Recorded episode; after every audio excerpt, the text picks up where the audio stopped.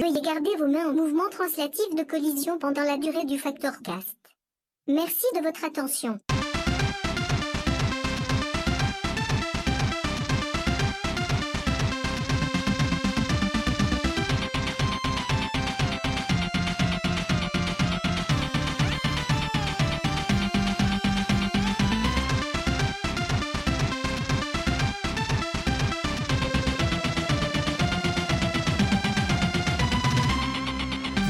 Le Factorcast. Bonsoir les pandas et les pandas et bienvenue dans ce 18e épisode du podcast de Factor News où il sera question d'un sujet que très honnêtement je ne maîtrise absolument pas.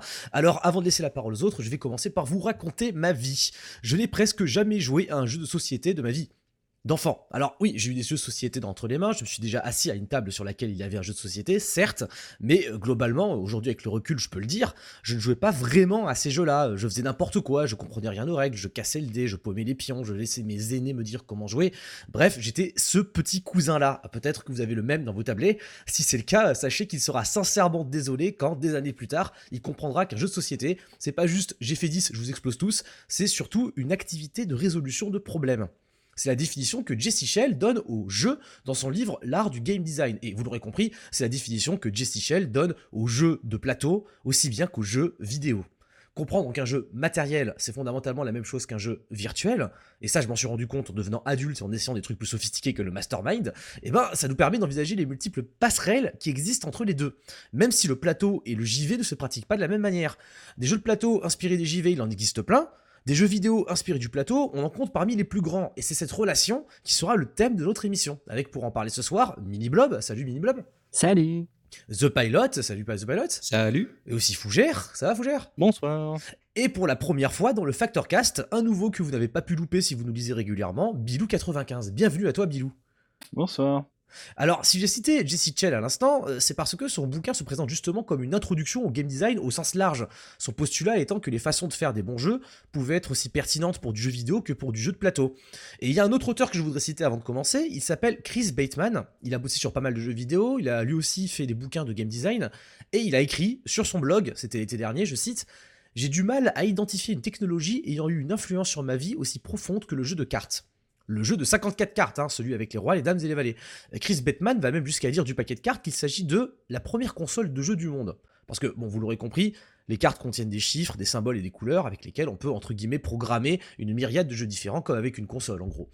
Donc, ceci étant dit, je pense qu'avec ces deux citations, on a un peu posé le ton du sujet, et ça m'arrange bien parce que ça va être à mes gentils intervenants d'alimenter la suite de cette émission. Et donc, euh, vous allez chacun me donner un exemple, votre exemple préféré, de relation entre un jeu de pixels et un jeu de papier.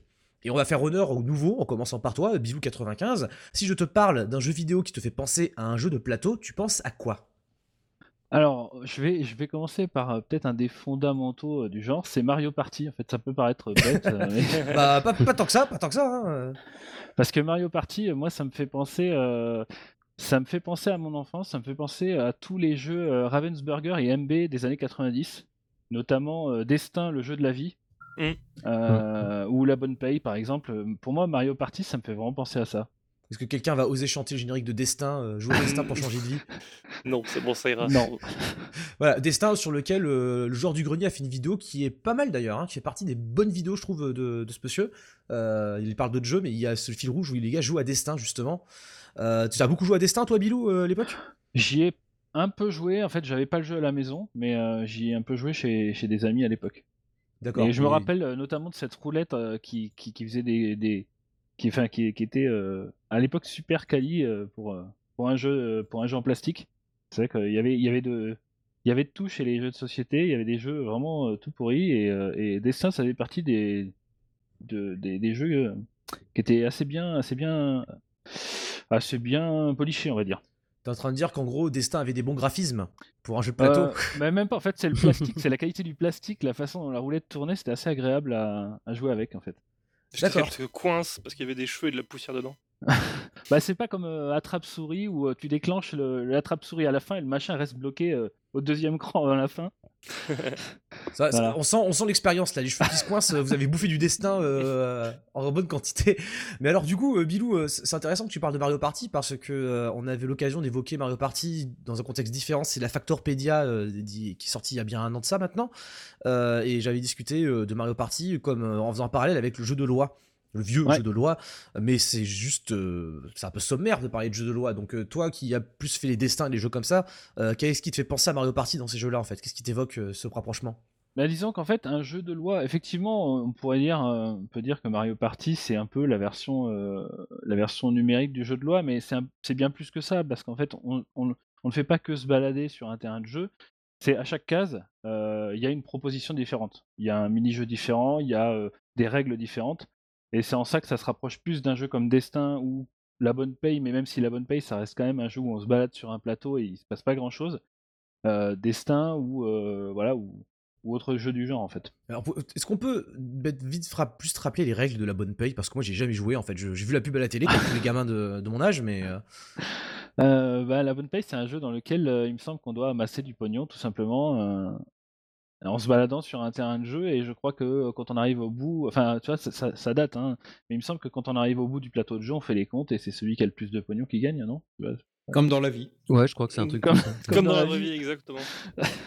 c'est ça. Bah, c'est quoi la strat en fait? euh, C'est du hasard C'est euh, bah, comme tous ah, les jeux de l'époque, bah, vas-y, je t'en prie, mais je pense que tous les jeux de l'époque, il y avait énormément de hasard en fait. C'est la différence entre les jeux de plateau actuels et les jeux de plateau de l'époque, c'est qu'aujourd'hui on essaie de, de, de mettre le hasard de côté. D'accord, tu penses que c'est un truc vraiment euh, générationnel, genre les jeux de plateau grand public de notre enfance c'était très axé hasard et les jeux de plateau euh, d'aujourd'hui, des années 2010, sont plus euh, strat Ouais, et puis en fait, moi l'impression que j'en ai à ce niveau-là, c'est que les, les, jeux de l'époque, genre typiquement La Bonne Paye ou Destin, c'est des jeux familiaux où tu peux y jouer en famille et tu peux t'amuser en famille.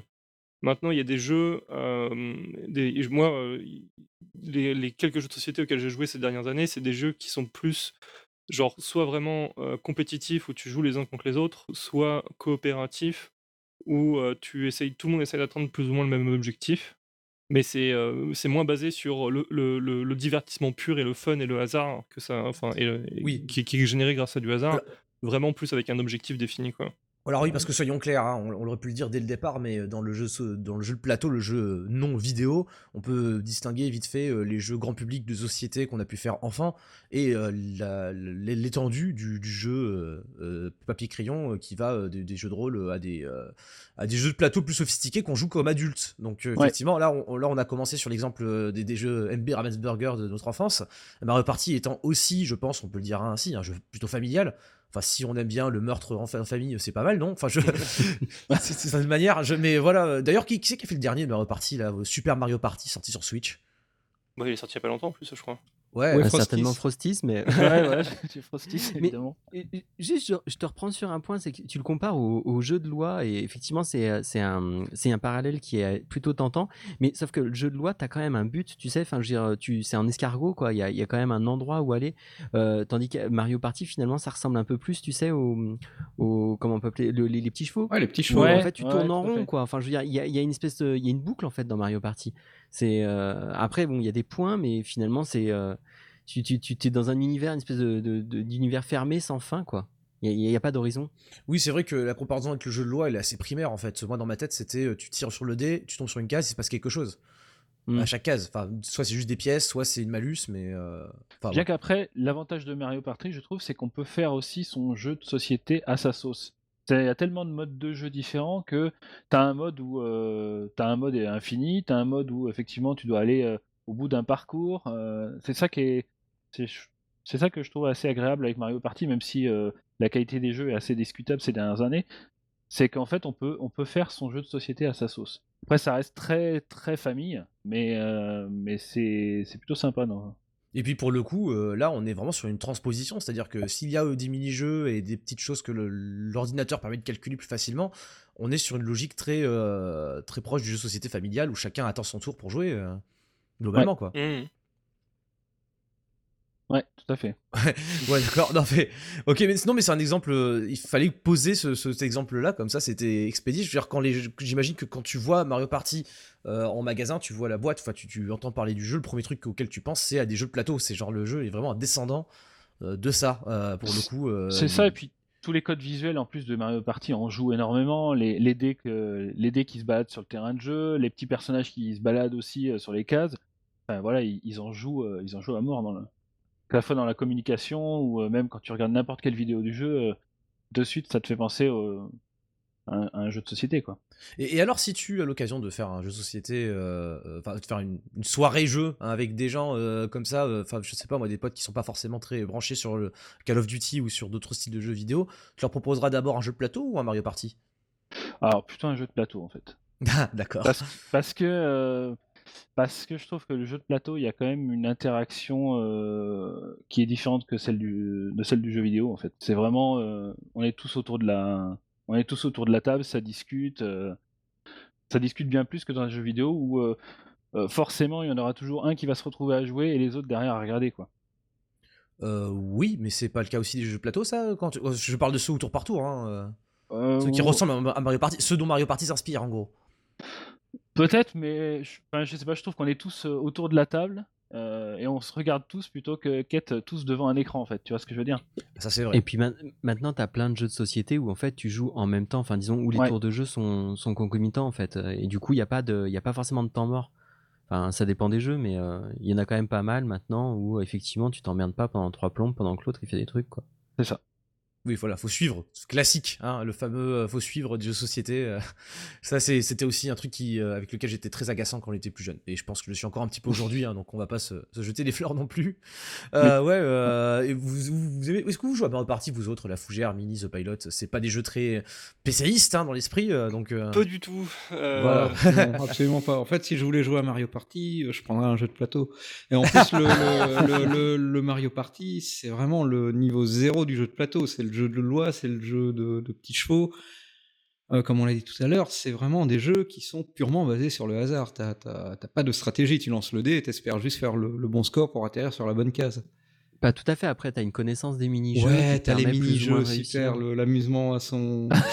Alors, sin- sin- sincèrement, moi je sais que j'y ai beaucoup joué étant, euh, étant étudiant. Enfin, donc il y a, il y a quelques années, hein, c'est Ah, avec sûr, de mais bon. l'alcool, ça passe sûrement Et très voilà, bien. c'est ça. Ah, alors c'est là, ce c'est encore autre chose. Je veux dire, euh, lancer euh, une capsule dans, dans, dans un verre avec de l'alcool, ça passe très bien aussi. Fais ça sobre, tu vas pas vraiment t'amuser.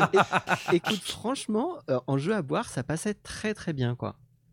Voilà, mais- C'est spécifique, mais euh, ça passait très bien, je t'assure. je, je suis tout. Faut- Je, je pense aussi que l'alcool, tu sais, ça, ça- ça te fait perdre quelques, quelques années euh, ou, euh, ou prendre, enfin, je sais pas trop, mais ben, disons que tu, tu perds quelques neurones et effectivement, il y, y a tout qui devient plus drôle, mais euh, Non mais après je suis d'accord avec avec Pini mais c'est un truc qu'on avait évoqué justement dans la Factorpedia sur le, le jeu canapé c'est que c'est un jeu entre guillemets hystérique Mario Party c'est un jeu fait pour que les gens se mettent à surler euh, les uns sur les autres avec ou même sans alcool hein, du moment qu'on se projette un petit peu dans, dans le truc.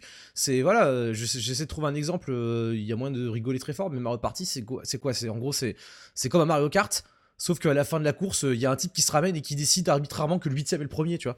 Donc c'est c'est pas tout à fait vrai, mais euh, c'est un truc qui s'est produit souvent et euh, moi j'ai pour le coup j'ai beaucoup beaucoup fait Mario Party, principalement sur Nintendo 64.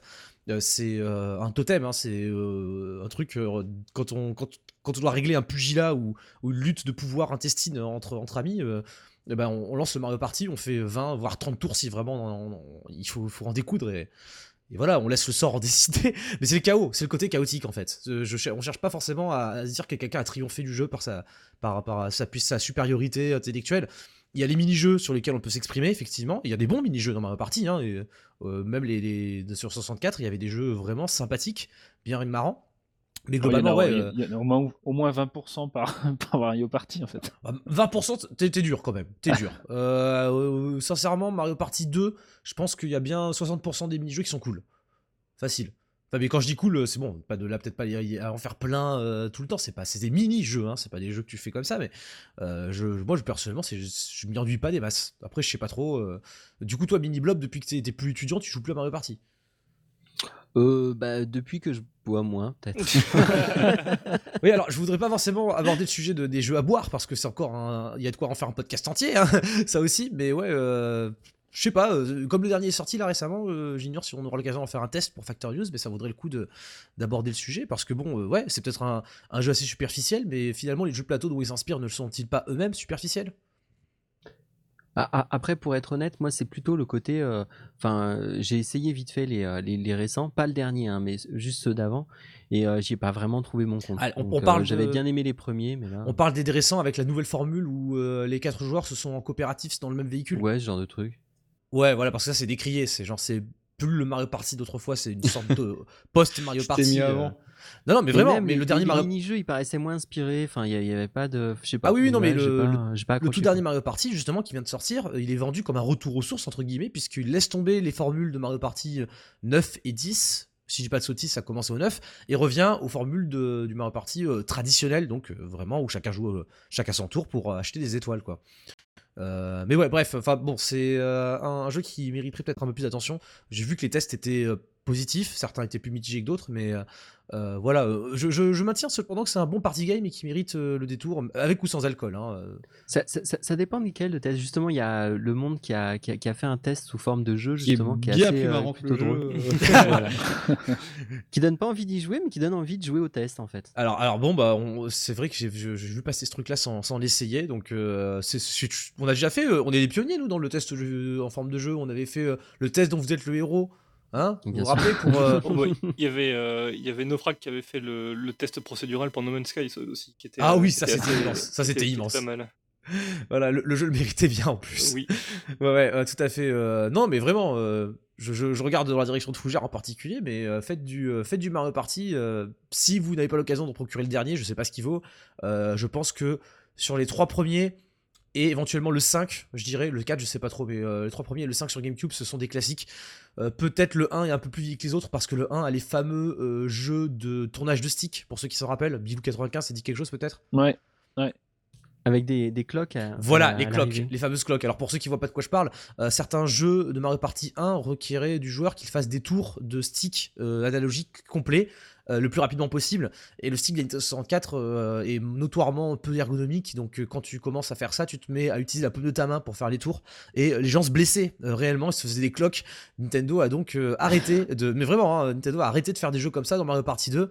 Ils ont découvert qu'ils étaient allés trop loin, la science est allée trop loin, donc voilà, il a fallu... mettre un premier stop. épisode. Voilà, c'est pas avec un jeu de plateau que tu te fais des cloques en général, hein, pas à ma connaissance en tout cas. non c'est un peu plus compliqué Non. on va dire D'accord. Bah écoute, bon, du coup on va enchaîner euh, sur, euh, bah, sur, sur, bah, sur, sur Fou- Fougère, tiens, parce que t'étais le deuxième sur la liste de, de Mumble, donc je me prends pas la tête. très bien Euh, donc est-ce que euh, tu as un jeu de plateau de prédilection qui te fait beaucoup penser aux jeux vidéo, ou l'inverse, est-ce que tu as un jeu vidéo dont tu veux parler qui pour toi tire beaucoup de jeux de plateau? Bah, c'est un, un peu les deux et c'est un peu retardement aussi parce que là ça fait les 9 mois que je découvre Donjons et Dragons et que je plonge la tête la première dedans et que je, je suis très très content. Euh, et en fait, le, le fait de euh, m'intéresser aux règles, euh, à l'univers, comment est-ce que c'est construit, qu'est-ce qui a été fait avec, et ainsi de suite, je me suis rendu compte à retardement toute l'influence que ça avait eu sur tous les RPG que j'adore passer des centaines d'heures dessus sur PC. Donc comme Divinity, mais c'est aussi genre PRs ou même Dis- Dis- Dishonored. Dragon Quest. Je joue pas à Dragon Quest. Euh, et, en fait, c'est. euh, je, Comment dire J'aime beaucoup le, Maintenant, en fait, quand je joue un RPG ou quand euh, je joue un, truc qui est un peu en monde ouvert, j'aime m'imaginer comment est-ce que tu appliquerais ça dans Donjons et Dragons.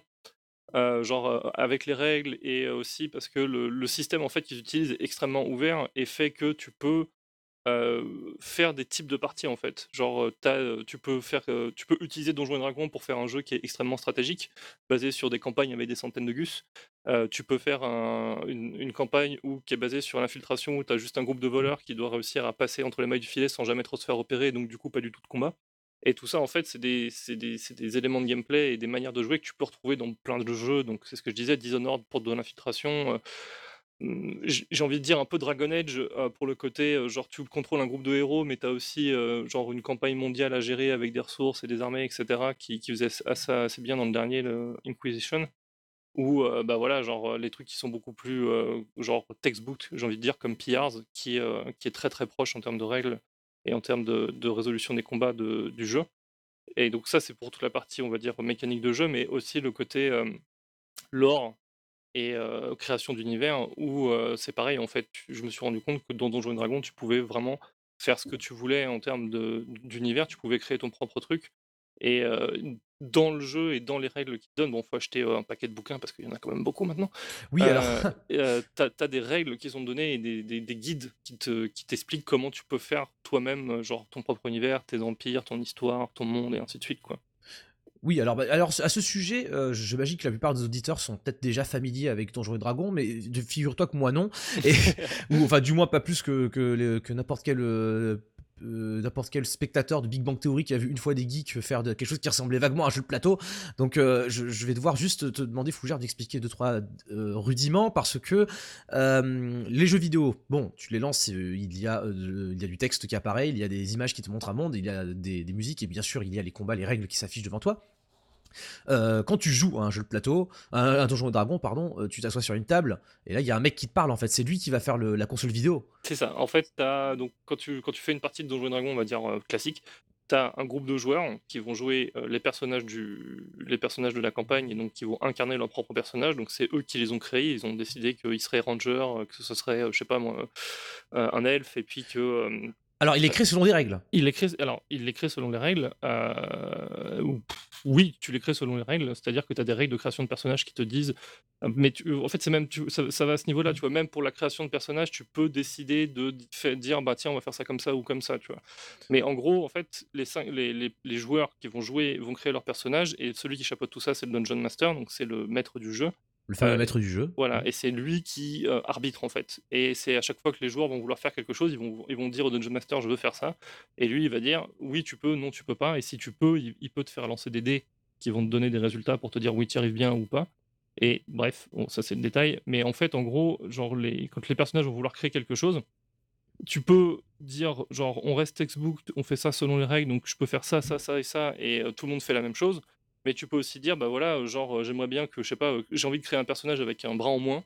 Et euh, genre dans son historique, on explique pourquoi il a bras en moins, et donc ça me fait un malus, mais à côté, à côté de ça, je récupère un bonus que les autres n'auront pas parce que ceci, parce que cela, tu vois. Oui, parce que euh, ce qui est intéressant, j'imagine, dans Donjon Dragon, c'est que euh, le maître du jeu étant un humain, Oui. il peut un peu improviser et laisser les joueurs imaginer des choses que le système, a priori, ne leur permet pas. Ben, en fait, c'est ce que le système encourage complètement, en fait. C'est-à-dire que si tu, même si c'est des centaines de pages de règles qui essayent de couvrir un maximum, au maximum tous les cas possibles, euh, ce, qui est, ce qui est vraiment euh, enfin, en sous-texte, c'est euh, tout ça, c'est qu'un c'est qu'un guide, en fait. On vous, on vous propose une façon de le faire, mais si vous avez envie d'improviser et de faire ça à votre sauce, faites-le, c'est beaucoup plus marrant de toute manière.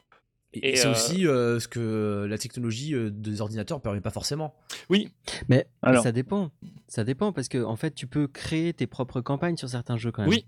aussi, Oui, c'est ça. Par exemple, Bah, Neverwinter Night, il est connu pour ça, pour que Voilà. les gens puissent euh, créer leur propre campagne, en fait. Et, et- justement, ça fait des allers-retours. Justement, tu parles de Neverwinter Night. Il y a un, auteur qui s'appelle euh, Fabien Serruti qui a notamment commencé, lui, par du jeu de rôle papier, qui ensuite a créé ses propres campagnes sur Neverwinter Night. Il s'est créé comme ça une espèce de background avec euh, autour d'un personnage qui s'appelle le bâtard de Cossigan et tout ça. Et c'est marrant parce que pour euh, la question de l'analogie et puis sinon du numérique, il est reparti ensuite sur de l'analogique dans le sens où lui, derrière, il a, il a développé tout cet univers dans des bouquins en fait. Oui. Et il a fait maintenant une série de bouquins qui est liée en fait à un truc qu'il avait développé sur Neverwinter Night à la base alors que lui il était Des- des euh, bouquins de fiction joueur de jeux de rôle papier. Des bouquins de fiction, Mini Blob?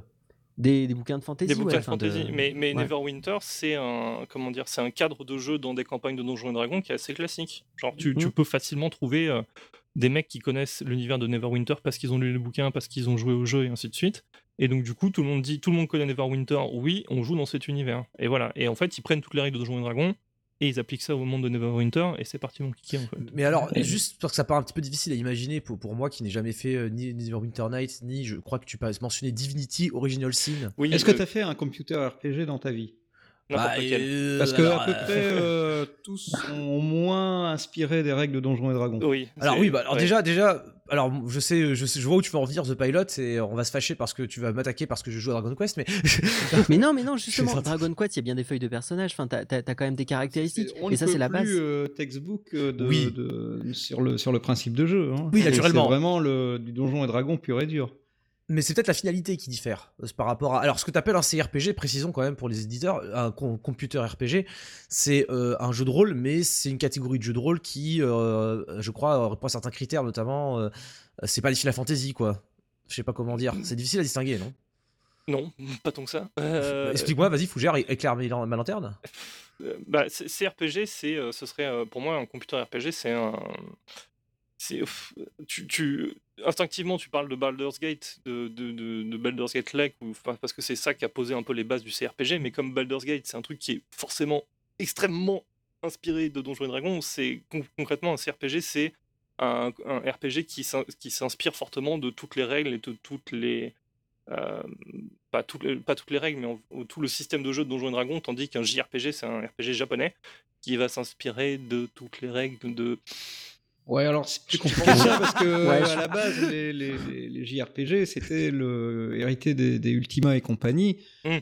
qui sont hérités des Donjons et Dragons. Donc C'est juste qu'à un moment, ils sont partis dans leurs règles à eux, qui n'ont pas d'équivalent papier, que Oui, euh, du côté ils ont- occidental, ils sont restés euh, fidèles au, au livre de règles sacrés. Mais les, Alors, alors- alors les JRPG, ouais. ils ont fait un fork. Voilà, voilà, ils ont fait un fork de leurs règles. Ils, ouais. ils ont pris une, une voie différente. Mais on est bien d'accord, quand on parle des, de, de, nous inspirer de l'univers Donjons et Dragons, on ne parle pas des univers où il s'avère qu'il y ait des donjons et des dragons. Ah mais On non, ça n'a rien voilà. à voir avec euh, Non, le- bien entendu. l'univers, hein.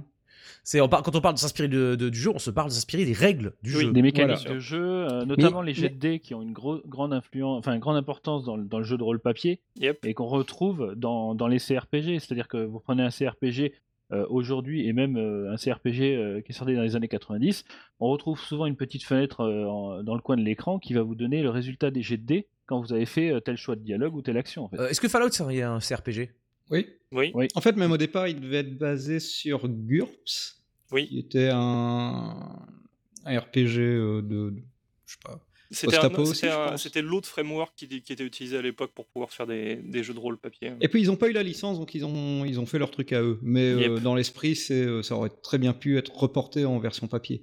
Mm. Mais, mais C'est-à-dire d'ailleurs, que Gu- GURPS, c'est un Donjons et Dragons, c'est ça? Non, c'est un. C'est un RPG, c'est- un jeu de rôle. c'est- C'était un jeu de rôle papier euh, Ouais. qui avait un set de règles qui était différent de Donjons et Dragons. Mhm. mais qui dans l'esprit était euh, voulait euh, faire la même chose, c'est-à-dire te donner un ensemble de règles, un, en- un ensemble de systèmes de jeu que tu puisses appliquer à n'importe quel euh, contexte. Euh, et après décrire un jeu de rôle dans un monde. En fait, c'est, on appelle ça Donjons et Dragons, mais pour de vrai, en fait, tu peux faire, tu peux complètement l'utiliser pour euh, Cyberpunk 2077. Oui. C'est complètement les règles de Donjons et Dragons, mais euh, appliquées à un monde de Cyberpunk. tu Dans vois. lequel il n'y a ni donjon ni dragon. Voilà. Bah, Voilà. si, mais, Mais des donjons après- cybernétiques et des dragons virtuels, tu vois. Ah, bah, Après, globalement, le- les, les règles de- du, du jeu de rôle sur table, de toute façon, enfin, disons que Donjons et Dragons, ça a été un peu les- le, le précurseur et ça, ça a mis des, euh, des, des- des bases, des espèces de. De, de, de- une espèce de, de socle, Oui. mais derrière, en fait, euh, enfin, je veux dire, c'est des, des règles qui ont déjà été adaptées aussi sur le jeu de rôle papier. T'as as, plein après de, de règles un petit peu différentes. Euh, tu gardes toujours cet esprit, c'est-à-dire en général, tu as quand même la, la feuille de personnage, l'inventaire, des trucs comme ça. Mais derrière, euh, ça- il, y a des jeux, par exemple, qui se sont vachement euh, démarqués de cette histoire de, de lancer de dés, finalement, où c'est Ouais. plus à l'appréciation du, euh, du MJ. Bah, euh, Par exemple, Toon, Toon, euh, par exemple. Toon. Euh, Toon, Toon, qui est un jeu qui se base dans l'univers grosso modo de Roger Rabbit. Ah oui. Et en fait, euh, tous les, toutes les actions en fait euh, euh, sont à la effectivement à la discrétion du maître de joueur hein, qui va dire bah, je, préfère je préfère que ça se passe de telle manière ou de telle autre. hein.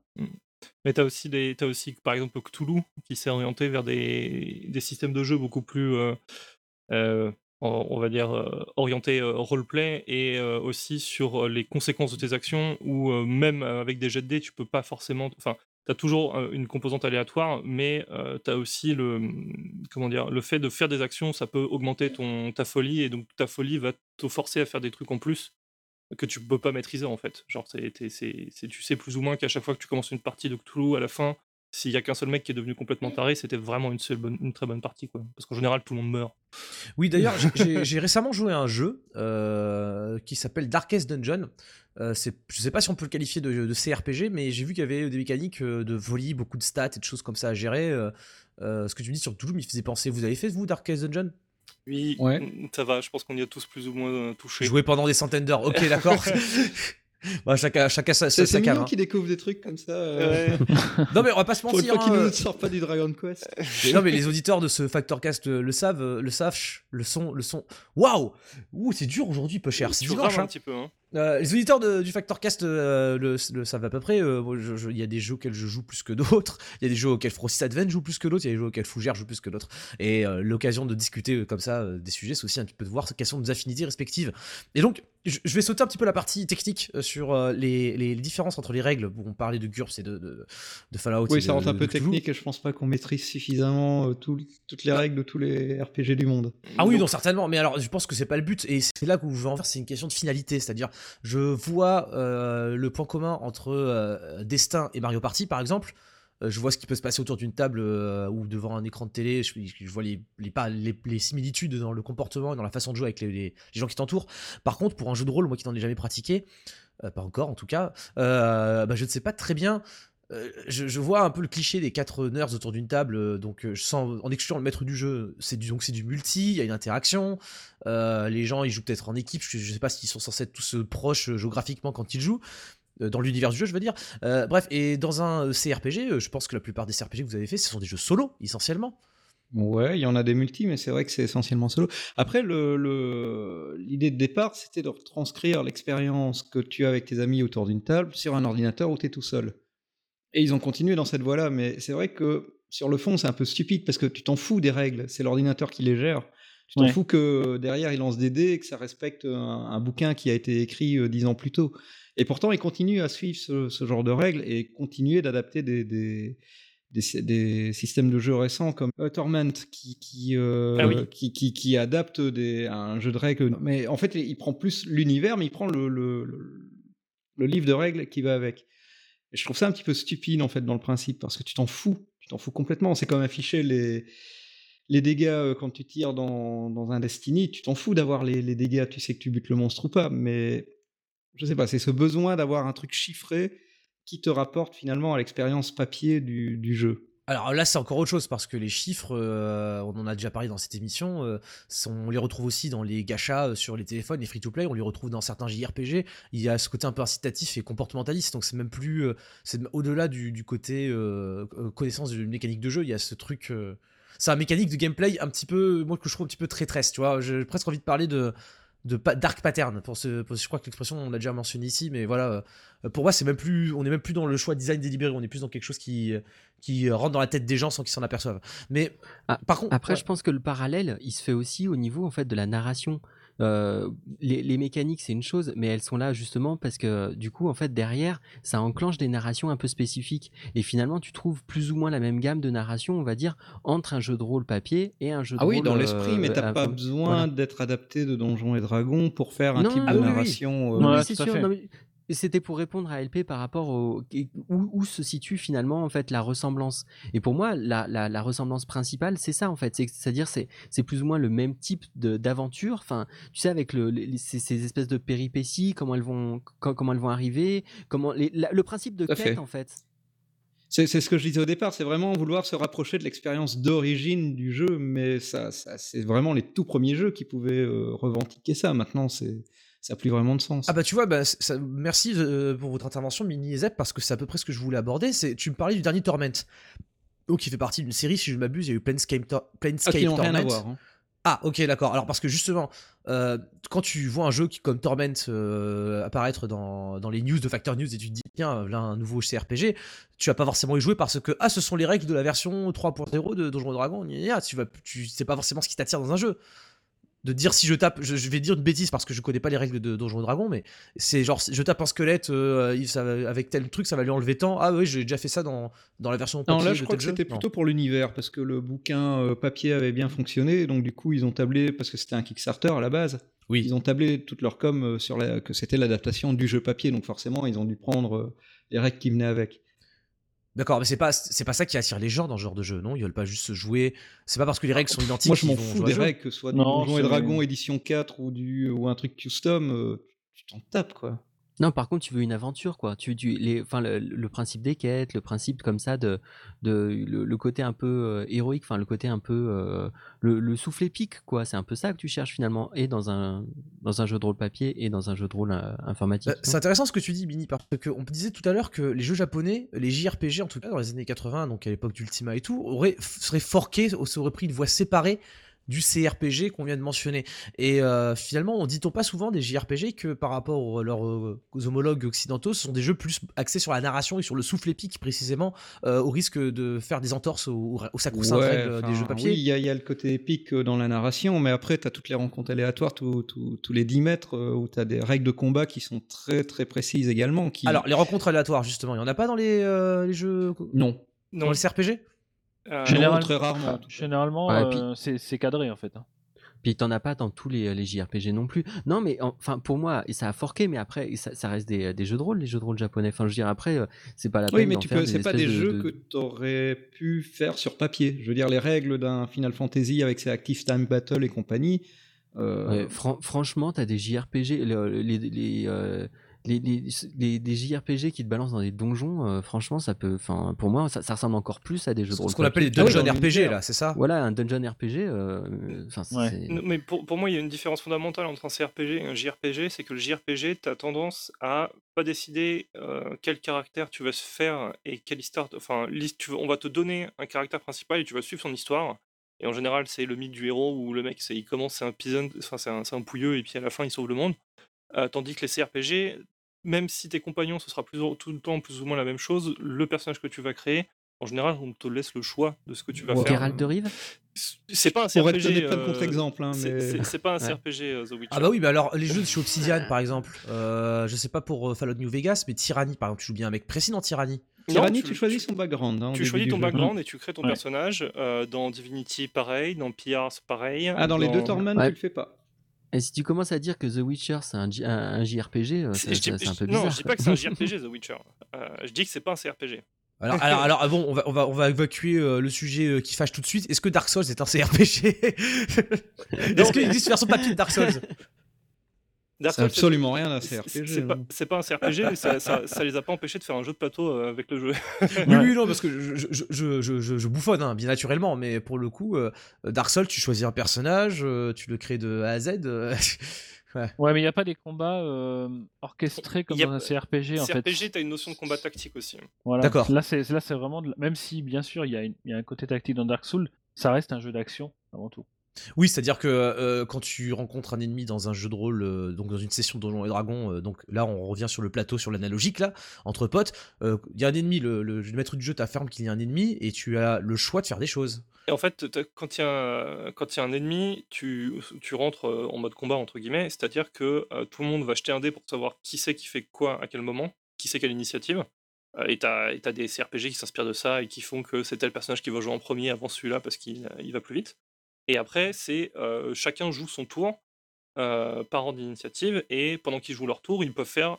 Ils, ont un- une quantité d'actions limitée. Alors que le reste du temps, quand ils sont juste en train de se tra- travailler dans la forêt, ils ont juste besoin de dire je veux faire quelque chose et ils peuvent le faire. Donc Là, ça c'est- c'est... Si- S'ils veulent faire quelque chose de long ou de compliqué, c'est pas, pas forcément possible en fait. Donc là on est sur... Et Ouais je- vas-y excuse-moi. Je vais troller un tout petit peu, mais euh, dans un jeu de rôle papier, tu peux avoir des rencontres aléatoires du coup. Tu peux, Donc, des tu- fois, ça peut être un jet de dés qui, euh, qui va dire si tu vas mais, rencontrer ou pas mais complètement. Et, et c'est, si les JRPG font ça, c'est que ça existait dans, dans Donjons et Dragons. Évidemment. Et euh, dépendamment des versions, tu as, des, des, des règles de rencontres aléatoires qui sont plus ou moins euh, détaillées et utilisées. Mais, euh, mais dans toutes les versions de Donjons Dragons, à partir du moment où tu vas du point A au point B et que t'es pas, on va dire, sur une route euh, qui est gardée par euh, des gens ou des trucs comme ça et que tu traverses une forêt, t'as une chance de tomber sur des monstres qui vont, qui vont t'agresser, bien sûr. Oui, en plus on l'a dit au début très rapidement, mais Dragon Quest commence comme une série, comme une adaptation de, de, de jeux de rôle papier. c'est tout est chiffré, les, les choix ils sont donc complètement. Enfin, c'est- vraiment une pour moi c'est une numérisation d'un jeu de rôle papier. Pour ce que je- le peu que je connais d'un jeu de rôle papier, euh, tu c'est pas parce que tu appuies plus rapidement sur croix que- ou sur A pardon que sur un bouton que l'attaque va être plus performante. Tu choisis attaque, il y a, tu compares le chiffre de l'ennemi avec tes, les tiens et si ton chiffre supérieur tu gagnes. C'est ça. Voilà, et avec peut-être une composante dés parce que euh, une attaque, une- un sort de feu aura X chance de toucher. Euh, voilà, c'est des choses que tu retrouves dans les jeux d'aujourd'hui. Mais Dragon Quest, et j'allais citer euh, un de ses descendants illustres, Pokémon.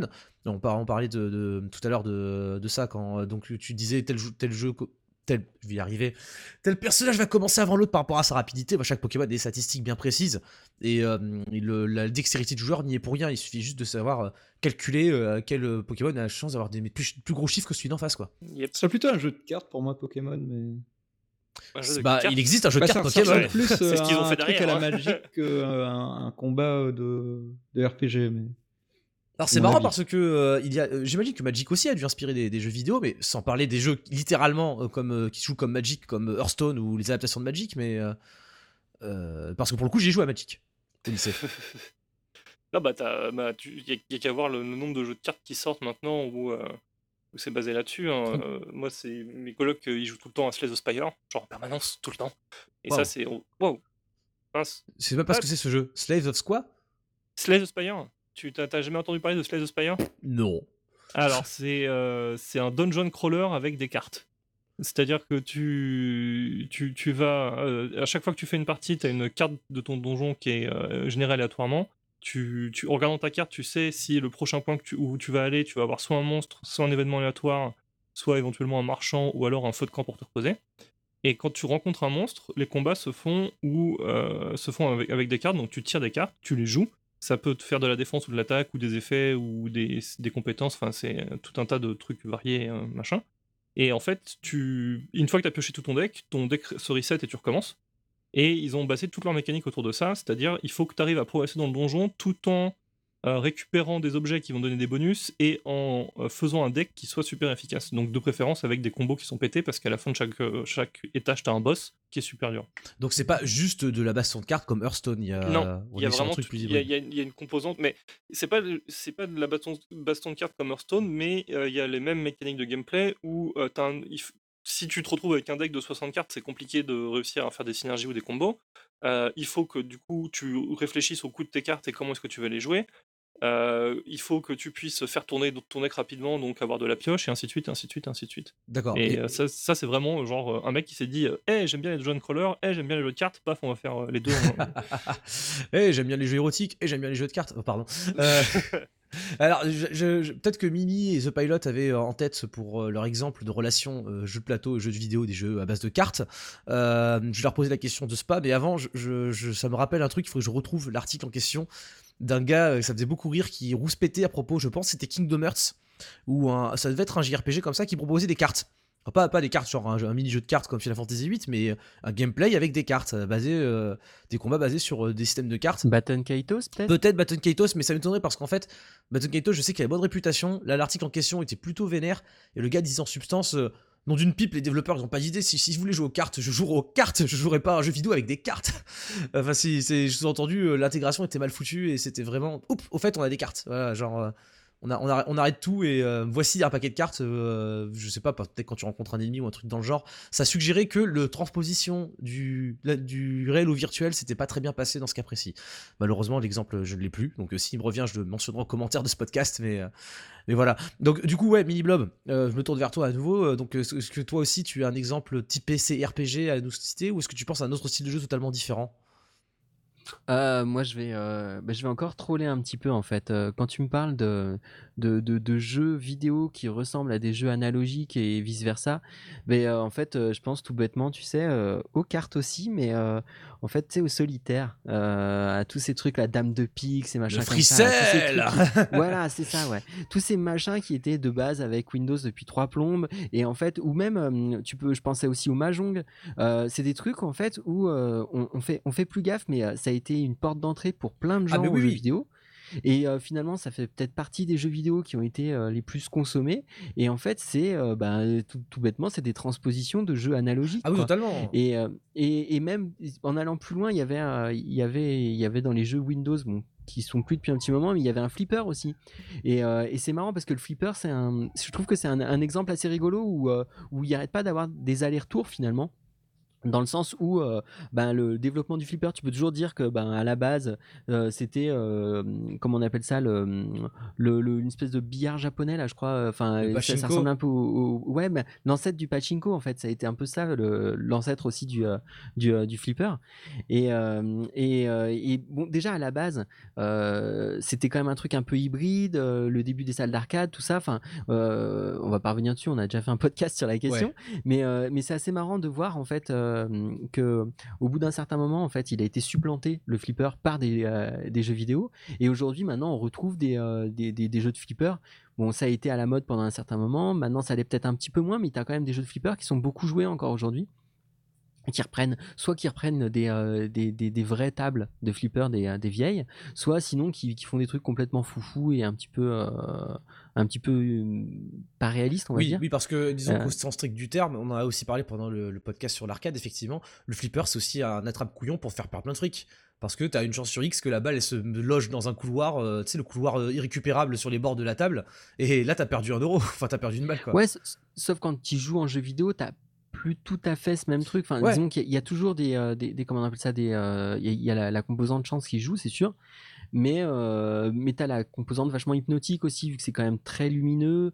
Euh, et même sur une table de flipper, finalement, il y, avait, il y avait des, des composants, enfin, il y avait un, un aspect un peu informatique avant l'heure. Ah mais totalement, Enfin, bien sûr, les, les- les petits écrans en, en- en- en- je vais y arriver, euh, les écrans qui t'affichent ton score avec des jolies Mhm. animations, euh, les, les C'est ça, euh, les- les- la, musique aussi, et puis les, euh, les effets sonores, euh, le multiball ou des trucs comme ça. Enfin, c'est des trucs qui finalement ont été repris dans le jeu vidéo, quoi. sûr, Et tout, puis- et tout- puis, il y tout avait, système de retour et de, de friction en fait.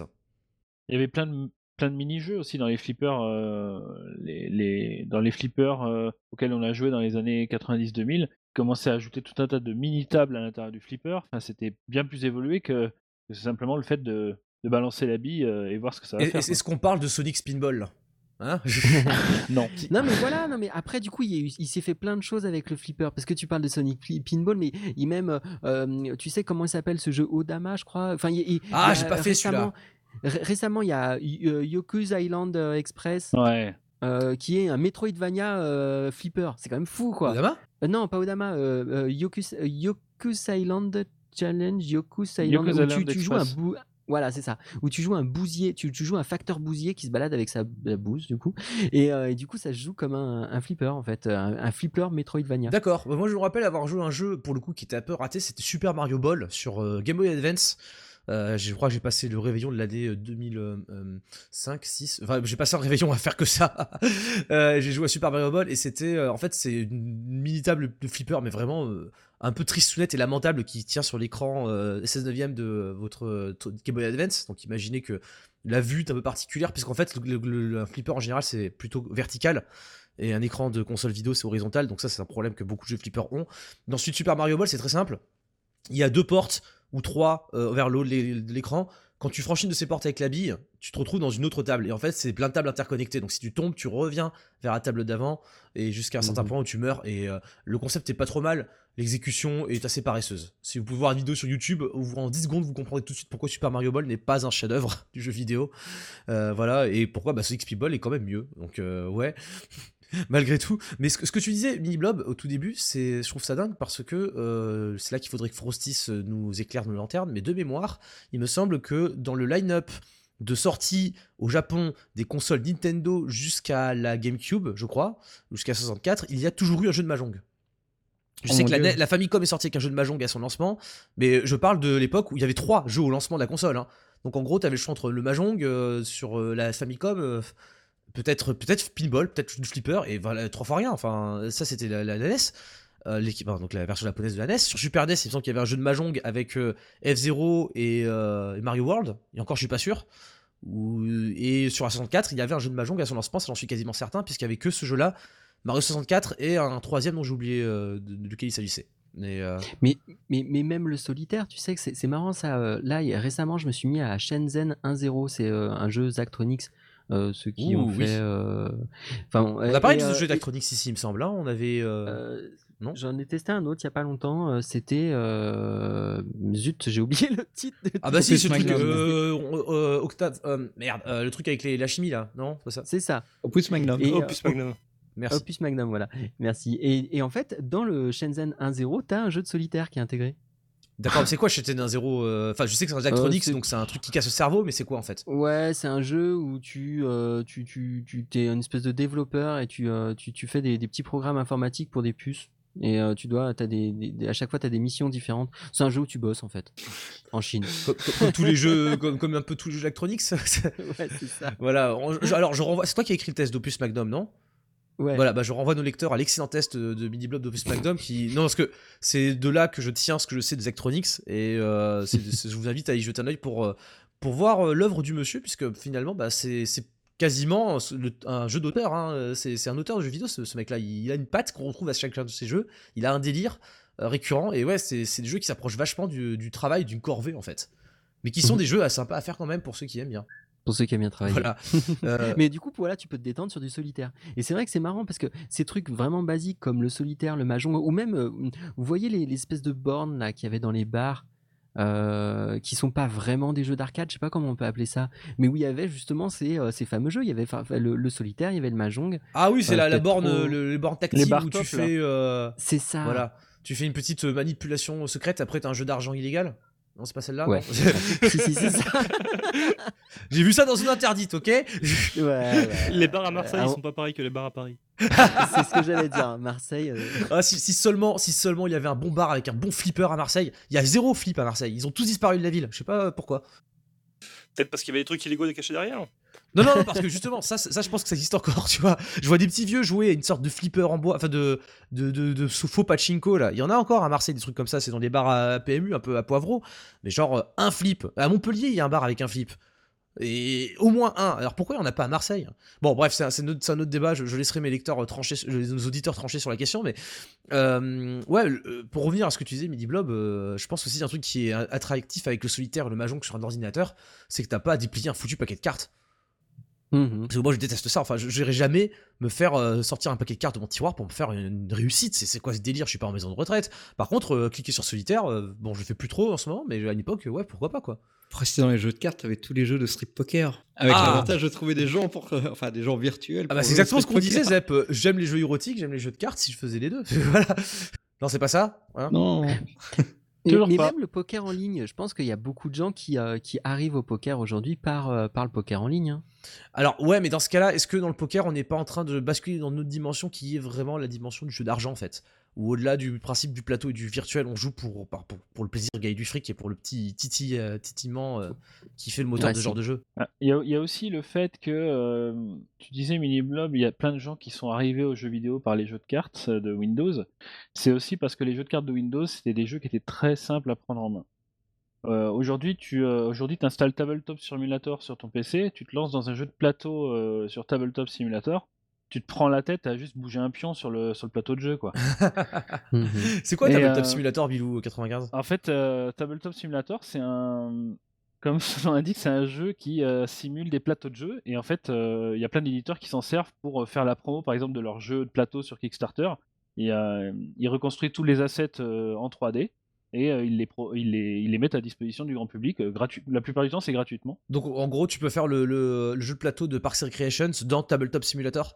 Ouais, ouais. Enfin, C'est tu pour peux faire. euh, tu peux faire. euh, Enfin, il y a plein de jeux. Donc, il y a- Et c'est lié au workshop. Et c'est lié au workshop.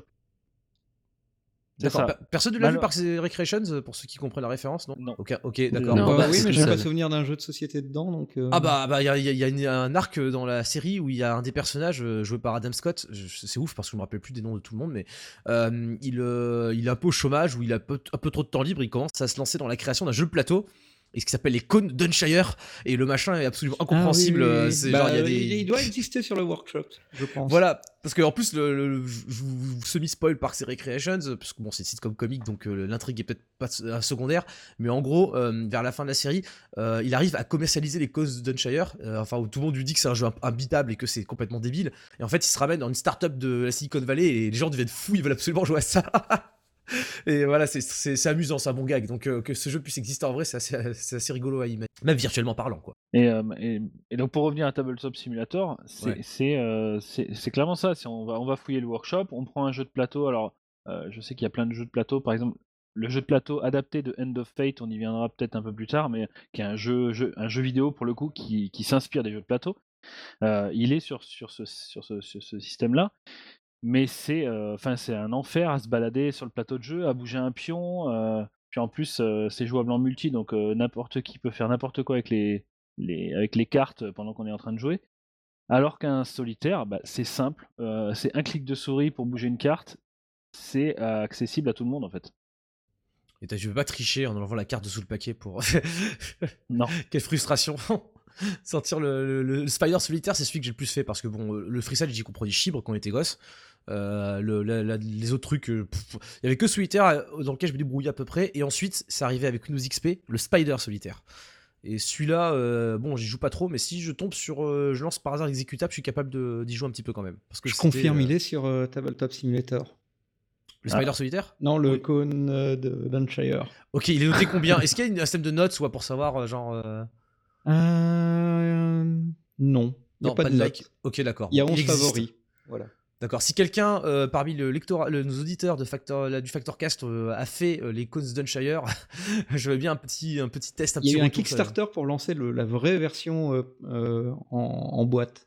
Oui, bah ça naturellement. Ça c'est voilà. euh, je- il y a des Kickstarter pour tout. hein. Il y a probablement un Kickstarter pour lancer une vraie version du taxi de taxi. Si personne ne l'a fait, faut le faire les gars. hein. Je vous le dis, c'est une idée. voilà. Vous pouvez la prendre, vous pouvez vous barrer avec. euh, voilà Kickstarter pour qui est le, la véritable 406 du film Taxi avec les trucs du film taxi, les ailes et tout. Là, c'est le Marseillais qui parle. hein, Il faut, faut pas là. Ouais, ouais, bien sûr. Mon, mon vieil, hein. comme, si, comme si Taxi c'était un phénomène euh, typiquement marseillais. Le 5 est nul, ne le matez pas. Euh, D'accord. Ouais, mais du coup, toi, Midi Blob, tu, tu, ça t'arrive de refaire des, des, des spiders solitaires, toi, de temps en temps ou, Non, j'ai arrêté parce que je considère que c'est une drogue dure. Sérieux? Mais euh, en vrai, je pense que tu sais, ça te met dans une espèce d'état d'hypnose un peu chelou. Et, euh, et en fait, tous ces mini-jeux, déjà maintenant, ils y sont plus sur les, les, derniers, euh, les dernières Euh, sessions. Alors, méfie-toi, je crois que tu as Microsoft Solitaire Collection. Sur, sous Windows 10. Ouais, je crois que c'est payant. Ouais. Non, Et, ouais. et- et du coup, je- plus. microtransactions et je plaisante même pas. Et, et je- et je- et je pense que c'est une bonne chose qu'ils aient viré ces trucs parce que c'était, euh, je pense que c'est dangereux pour notre santé mentale. Mais Midi, ils ont mis des microtransactions. Tu Dans le démineur, en tout cas, il y en a. hein. T'as un mode aventure que tu dois payer pour débloquer. C'est horrible, Ah, c'est vraiment pour, piquer des frics à. Mini Blob, quoi, c'est un scandale. Scandale Microsoft, révoltant. Bon, bah, y a solitaire sur Switch? Non? Tant qu'à Non. faire. Non, mais bon, Euh. il y en a un dans Shenzhen 1-0. Bon, c'est déjà ça, on le saura. Et lui, au moins, il faut pas le débloquer avec un DLC, il est dans le jeu. C'est ça. Et d'ailleurs, je, je crois qu'il y a un jeu de solitaire indé qui est sorti il y a pas si longtemps euh, sur Switch en fait. Et qui s'appelle Extrême Solitaire Non ça, ça, pareil, un Kickstarter à faire si vous avez pas d'idée de jeu vidéo. Extrême Solitaire avec des, des flingues et des. Championship Edition, euh, comme le Pac-Man. Oh, ouais, comme, euh, comme NBA Jam. Tournament Edition. Euh, mais le- il est bien Championship Edition en plus. C'est un très bon euh, jeu d'arcade. Mm. Euh, Enfin bon, voilà, c'est pas le sujet de l'émission non plus. On va tout conclure, je pense, avec The Pilot. Euh, Zep, est-ce que tu as un jeu vidéo qui te plaît particulièrement et qui doit beaucoup au jeu de plateau ou l'inverse? Bah, en fait, j'ai. On va être dans l'actualité peut-être, ça dépend quand il sort, mais le Obradin qui est sorti jeudi. Ah Alors, oui, oui, le dernier Lucas Pope. qui, qui est un, un putain de Cluedo euh, solo quoi. Alors c'est bien qu'on en parle d'Obradin parce que euh, moi j'ai joué la démo il y a très longtemps, genre quand c'était sur euh, Itch.io euh, je crois, Euh, et euh, à l'époque Lucas Pope, donc c'est le monsieur qui a fait Paper Please, donc un jeu à classer dans la catégorie narratif, espèce de, jeu un petit peu non fun. On en parlait, je crois, dans le, sur le Factor Cast de ces jeux qui sont pas forcément amusants. Paper Please, pour rappel, c'est le jeu qui vous fait dans la peau d'un douanier dans, dans une pseudo-Union soviétique qui doit euh, filtrer euh, des, des, des, euh, des immigrants, des aspirants, des, citoyens, tamponner leur, leur passeport. Alors en plus, c'est un jeu qui, qui- qui est terriblement d'actualité aujourd'hui. C'est à l'époque où, plus encore qu'à l'époque où il avait été fait, je pense. Et voilà, Obradin, c'est quelque chose d'un peu plus léger, je crois, parce que moi, ce que j'en ai fait, léger, c'est un bateau qui revient avec tout le monde qui est mort à son bord et c'est t'es un, un enquêteur ou une enquêtrice qui doit euh, bah, trouver qui est mort où, avec quoi et par qui. Donc comme Cluedo. D'accord, ok. Parce que euh, moi, la démo, c'était juste les graphismes qui m'avaient attiré, euh, le fait que tu te battes dans un bateau euh, qui comportait à l'époque deux pièces à tout casser, quoi. Oui, Euh, mais en fait, tu as des voyages temporels, tu as des pièces qui se débloquent au fur et à mesure de, de l'histoire. Donc, euh, oui, tu es toujours sur le bateau et un petit peu euh, sur les chaloupes euh, quand ils arrivent à s'échapper. Mais euh, Mais des jeux avec des enquêtes, il y en a pas mal. Il y a, euh, on parle- il y a Gone Home qu'on cite souvent aussi, où tu dois fouiller une maison en cherchant des indices. Euh, Qu'est-ce qui fait penser à Cluedo spécifi- spécifiquement? Dans Obradin Ah ben c'est simplement vraiment le principe trouver euh, qui a tué euh, quel personnage et où avec quelle arme.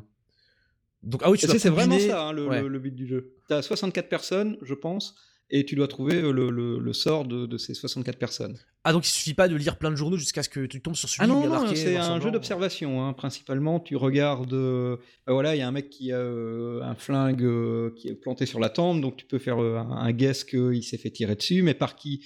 Bah, Il faut regarder qui lui a tiré dessus. Il faut retrouver qui est cette personne via les souvenirs de. Enfin bon, c'est très compliqué à expliquer, mais à jouer, c'est Ok, c'est je, fluide. je comprends mieux le même que j'ai vu passer sur euh, internet avec euh, euh, Charlie de euh, Philadelphia qui est devant son tableau avec euh, les cordes. Oui, ça pourrait être un photos. ouais, Charlie aussi. ouais. Voilà, alors pas Charlie, euh, le jeu vidéo, hein, c'est le personnage de la série Ah. Philadelphia. Je sais pas si vous voyez ce même, c'est le mec qui est devant son, plat- son tableau FBI là, avec euh, Mhm. des, des punaises et des cordes genre complot.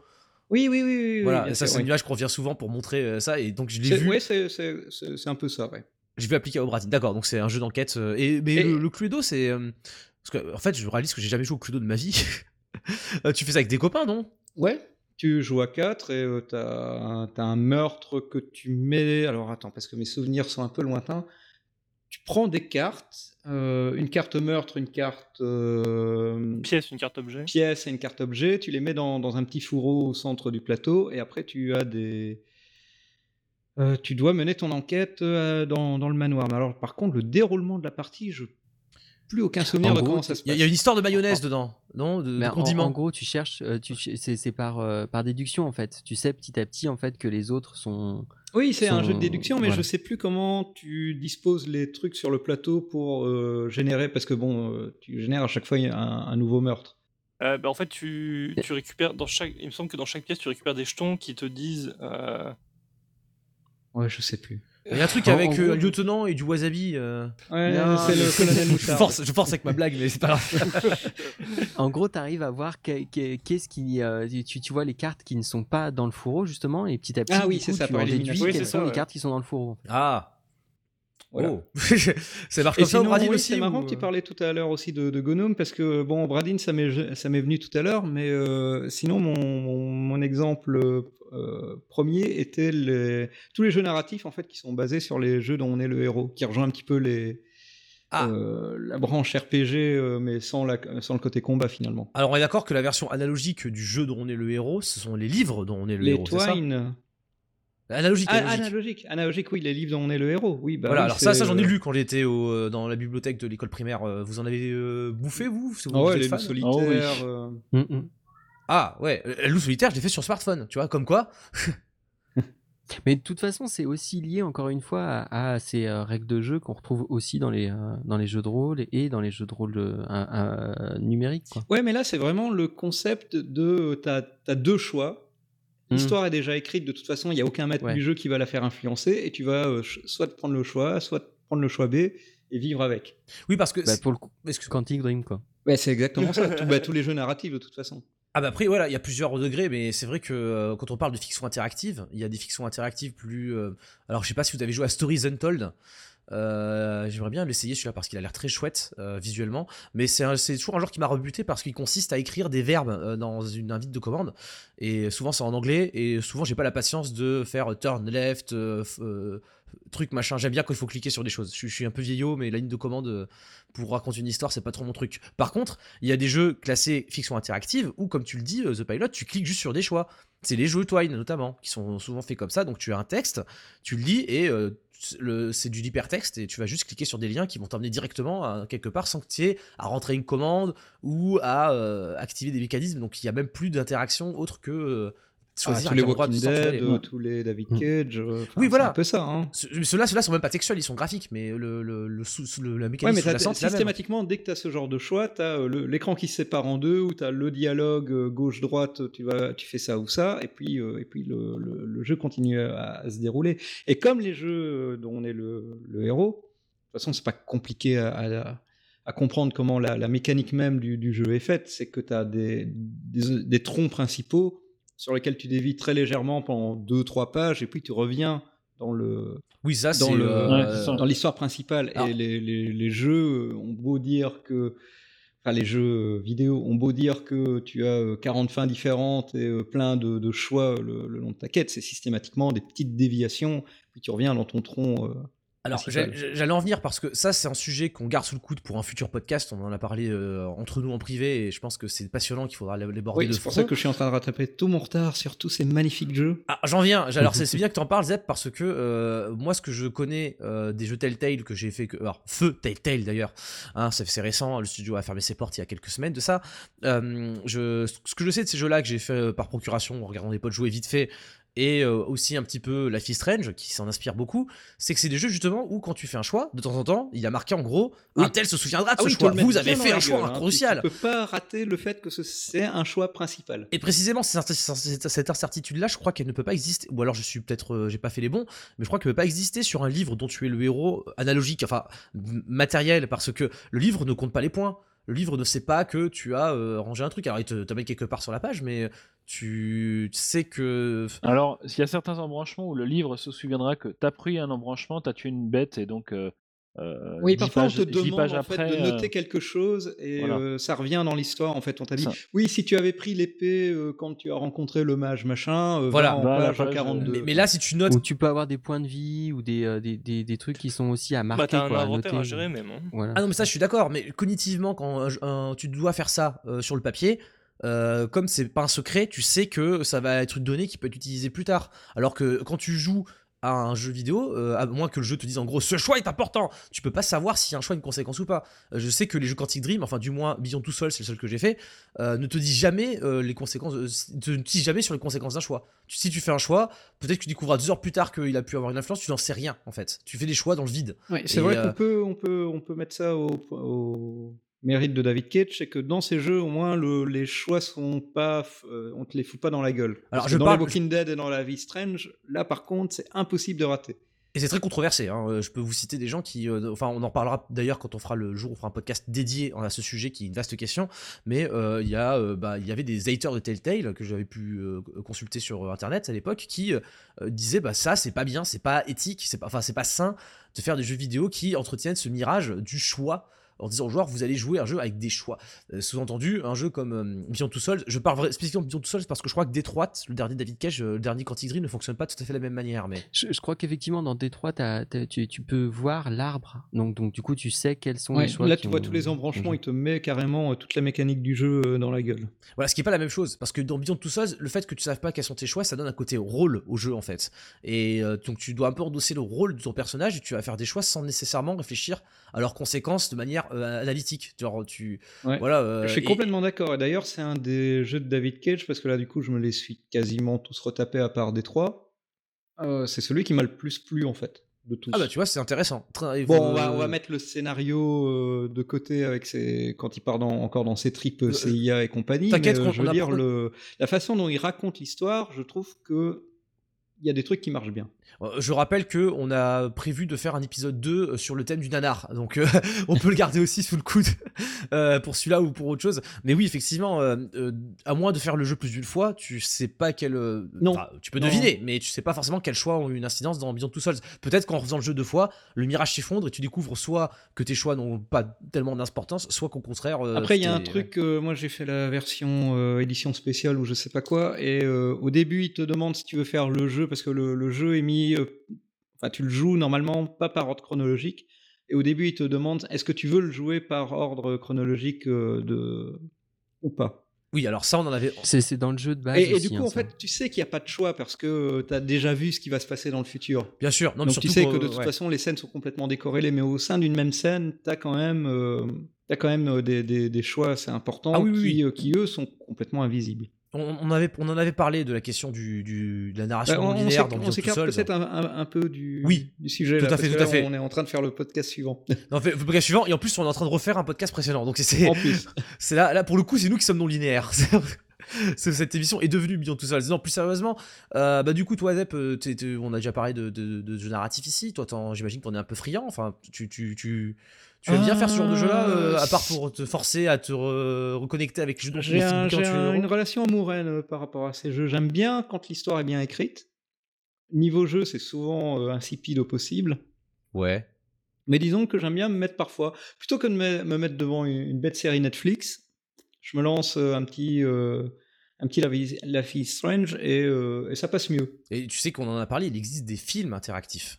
Oui, Euh, et je parle pas sur de Netflix. Ouais. voilà et je parle pas des films interactifs euh, lol la, le méga CD je parle de films comme euh, on en a parlé récemment je crois que c'est toi- a- pas toi Bilou qui a parlé de ça Il y a justement? Late Shift voilà euh, que enfin, je conseille énormément euh, enfin aux auditeurs c'est euh, c'est c'est exceptionnel en fait c'est un jeu euh, c'est un jeu film assez exceptionnel parce que il a la qualité d'un très bon film. Et euh, il y a assez d'interactivité pour euh, pour pour, euh, pour éviter qu'on reste devant un peu, un peu impassible en fait. Oui, voilà, c'est, tu parlais de Late Shift, ça m'a fait marquer parce que j'ai discuté avec le réalisateur de Late Shift euh, en 2016 à la Gamescom en- à Cologne, euh, brièvement parce que je, je découvrais l'existence de son jeu en même temps que l'existence de, son- de sa personne, donc je pouvais pas vraiment trop improviser quelque chose dessus. J'ai écrit euh, un petit truc euh, dans mon reportage, mais oui, le mec expliquait qu'il avait fait organiser des séances au ciné. Euh, je crois que c'était en Suisse qu'il avait fait ça, et euh, les gens étaient invités à installer une application sur leur iPhone pour ensuite euh, voter Ah, pendant la séance. Euh, Est-ce que ça. ça serait pas comme les jeux de société euh, Comment ça s'appelait? Oui, Tu sais, là, Tu mettais la, la- la cassette Atmosphère. vidéo. Atmosphère. euh, ouais, c'est ça. Ouais. L'atmosphère, c'est. on, euh, attends, mais tu, tu, tu, tu- même, c'était même pas interactif, c'était une cassette, donc euh, c'était Ouais, mais Enfin, c'est faire des pauses et Tu devais faire des pauses et je crois qu'il y avait des. Enfin, il n'y avait pas de choix, bien sûr. Après, mais, ils euh, ont, je me demande s'ils ont pas sorti des euh, versions euh, DVD de ce genre de truc où tu avais des chapitres. euh, Ou ou sur alors je peut-être hein.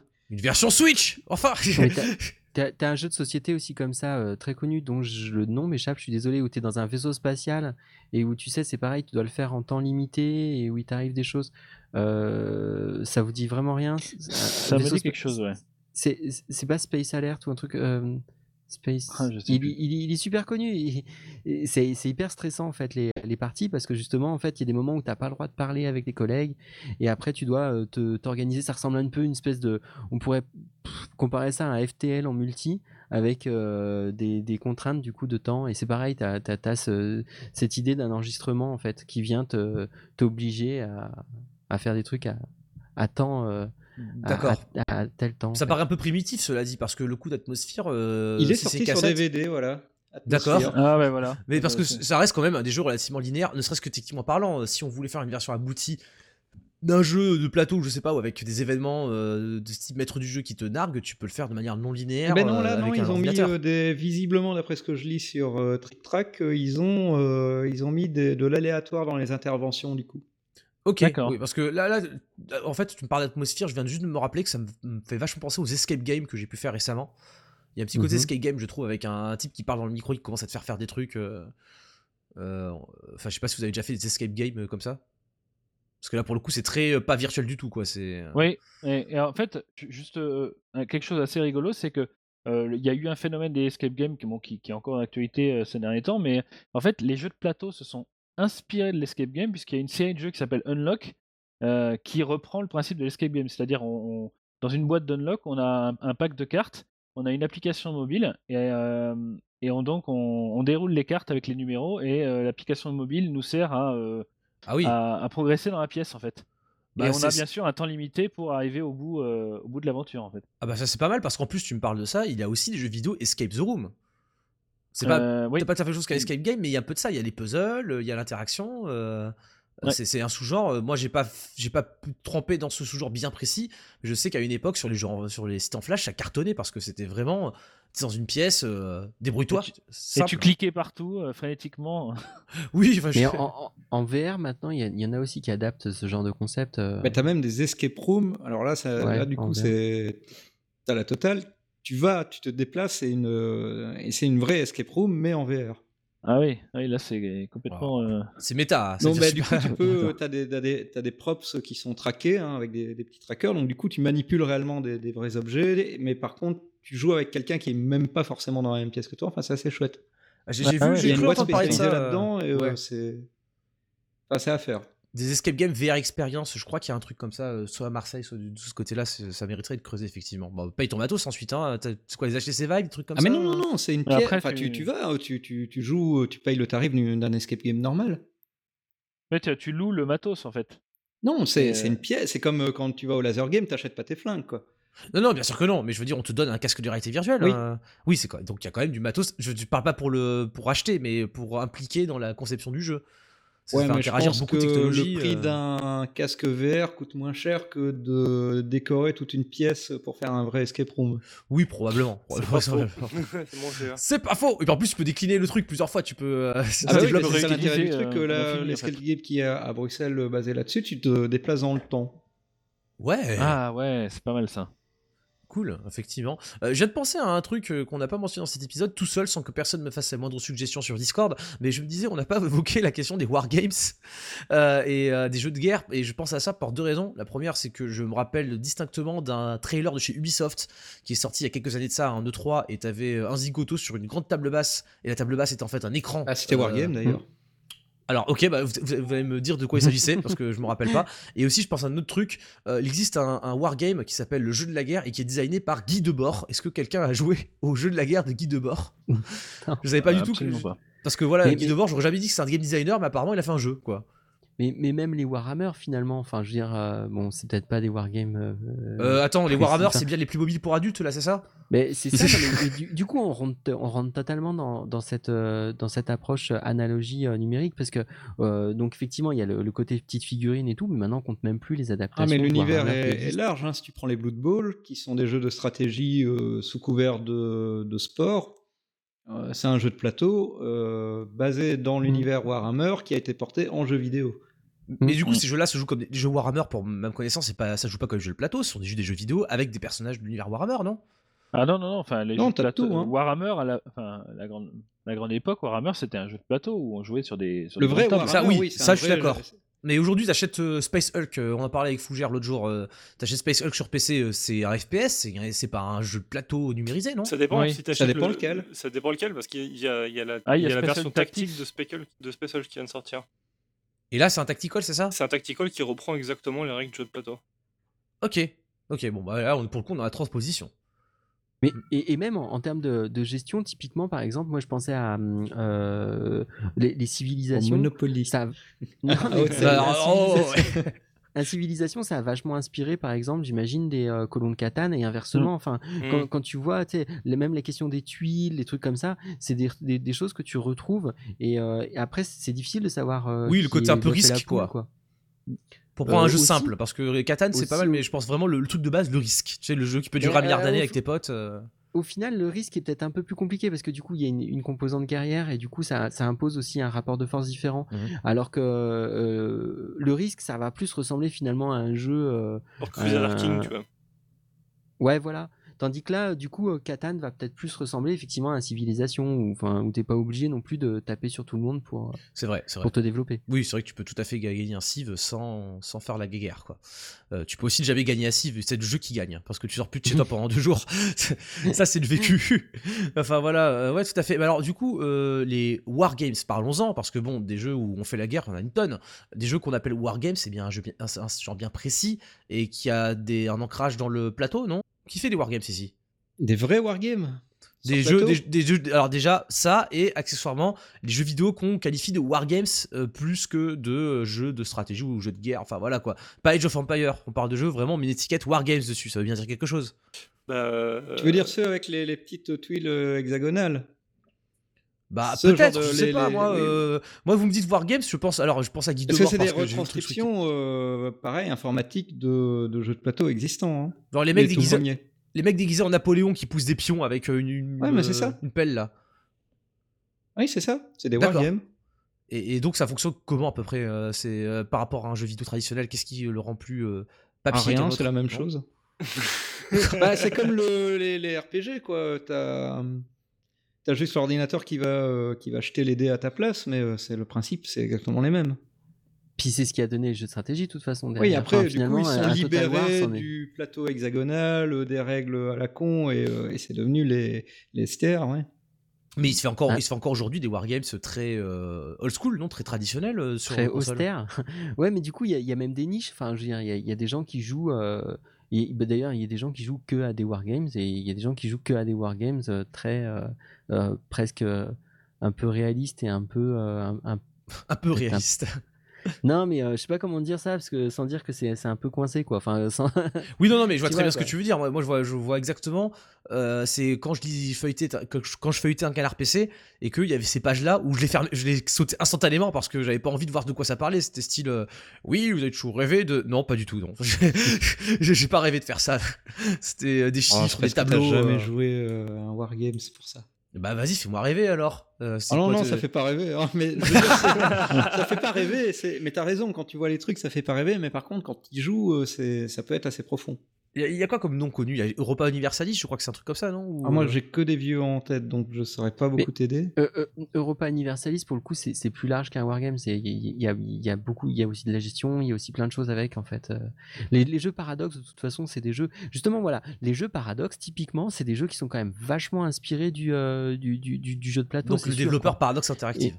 Voilà. Mm. Et en fait, euh, derrière, c'est des jeux qui, euh, qui brassent plein de concepts, qui sont assez compliqués, ou sur lesquels, en fait, euh, en plus, les, les, les- les parties multi, par exemple, elles prennent trois plombs comme. euh, enfin bon. et, et- et ça, je pense pas trop me tromper en disant que ça peut être plus ou moins, en fait, les mêmes, le même public, d'ailleurs, qui joue aux uns et aux autres. Ouais, bah oui, j'imagine. Surtout qu'il faut jouer à l'un pour entendre parler de l'autre. Euh, je veux dire, euh, quand tu vraiment, euh, comme tu disais, c'est une niche. Il faut un peu connaître un minimum ce qui s'y fait pour s'y intéresser. Je pense pas que ce soit un jeu que Steam met en avant ou, ou qui soit aussi attrayant que pour reprendre un exemple de jeu plateau très plateau, Mario Party, de jeu vidéo très plateau, Mario Party, quoi. C'est genre l'exact opposé, c'est-à-dire qu'on a un jeu qui transpose d'assez près des mécaniques d'un jeu plateau existant, mais qui du coup en transpose l'austérité et la- la difficulté d'accès, quoi. Bah alors, ils ils y transposent plus, on va dire, l'esprit. Après, il y en a qui transposent directement. Il y a, il y a- enfin, il y a le coup des, des adaptations et, et- et Bilou pourra en parler vu qu'il vient de tester not- notamment une adaptation de, de Oui. jeu de société. Ouais, tout à fait, ouais. euh, bah, T'as testé les- Catan sur Switch, c'est ça? Non? Alors, non. non, j'ai testé un truc un peu plus, euh, un peu plus euh, velu, c'est euh, Terraforming Mars. Donc c'est un jeu qui est euh, qui fait euh, qui fait un peu événement ces dernières années parce qu'il a eu euh, tout un tas de prix à travers le monde. Tu parles de la version jeu- papier là? Euh, je, tra- parle de la version plateau, ouais. Ouais. La version plateau avec des petites tuiles euh, en carton, avec euh, des cartes et des petits blocs de, de couleurs euh, qui servent pour, pour comptabiliser les ressources. Et, et oui, j'ai testé la- donc l'adaptation du jeu de plateau en jeu vidéo et c'est assez intéressant de voir comment s'y prend un éditeur pour adapter un jeu à succès en jeu vidéo et que c'est pas forcément évident de le faire en fait. Euh, notamment pour Terraforming Mars où euh, au-delà des règles euh, du jeu en fait l'interface elle est, elle est assez, assez austère et, et c'est assez compliqué de s'y repérer dedans en fait. En fait, finalement, tu as vraiment l'avantage de pas te taper le livre de règles et de pas faire d'erreur quand tu joues, mais finalement, le jeu vidéo, dans ce cas-là, il apporte pas grand-chose par rapport à la version plateau Bah, c'est ça, c'est ça, c'est ça en fait. En fait, le jeu vidéo, ça va être, euh, ça va être comment dire, ça va être un, ça va être bien quand t'as des potes qui sont à- à- aux quatre coins de la France et euh, où tu peux pas jouer avec eux euh, tous les quatre week-ends. Mais euh, ça reste, euh, enfin, ça, ça reste C'est une un jeu qui- retranscription identique. ouais. c'est une, retranscription- une, pardon, une retranscription identique dans les règles, mais après au niveau de l'interface, c'est, l'enfer. Enfin, on, on retrouve pas le même, les mêmes plaisirs de jeu que d'aller, euh, d'aller se pencher sur le plateau de jeu et de comptabiliser euh, les, les ressources qui sont sur le plateau. euh. Oui, voilà. Là, on est obligé de multiplier les clics et ça devient au final un peu, euh, un peu pénible en fait. J'imagine que c'est un petit peu le même délire que je, je- je- je plaisantais en parlant de Catan sur Switch, mais j'ai vu que Catan allait sortir sur Switch ou Carcassonne, je confonds toujours ces deux-là. Carcassonne. Voilà, bon. mais pareil, euh, pourquoi acheter Carcassonne sur Switch quand tu peux acheter Carcassonne tout court? C'est- voilà. Une surtout, que, sur- surtout que Carcassonne, Prend moins pour de le place. coup, c'est, euh, c'est, enfin, ça fait partie des jeux où, euh, où euh, ils se vivent autour de la table en fait.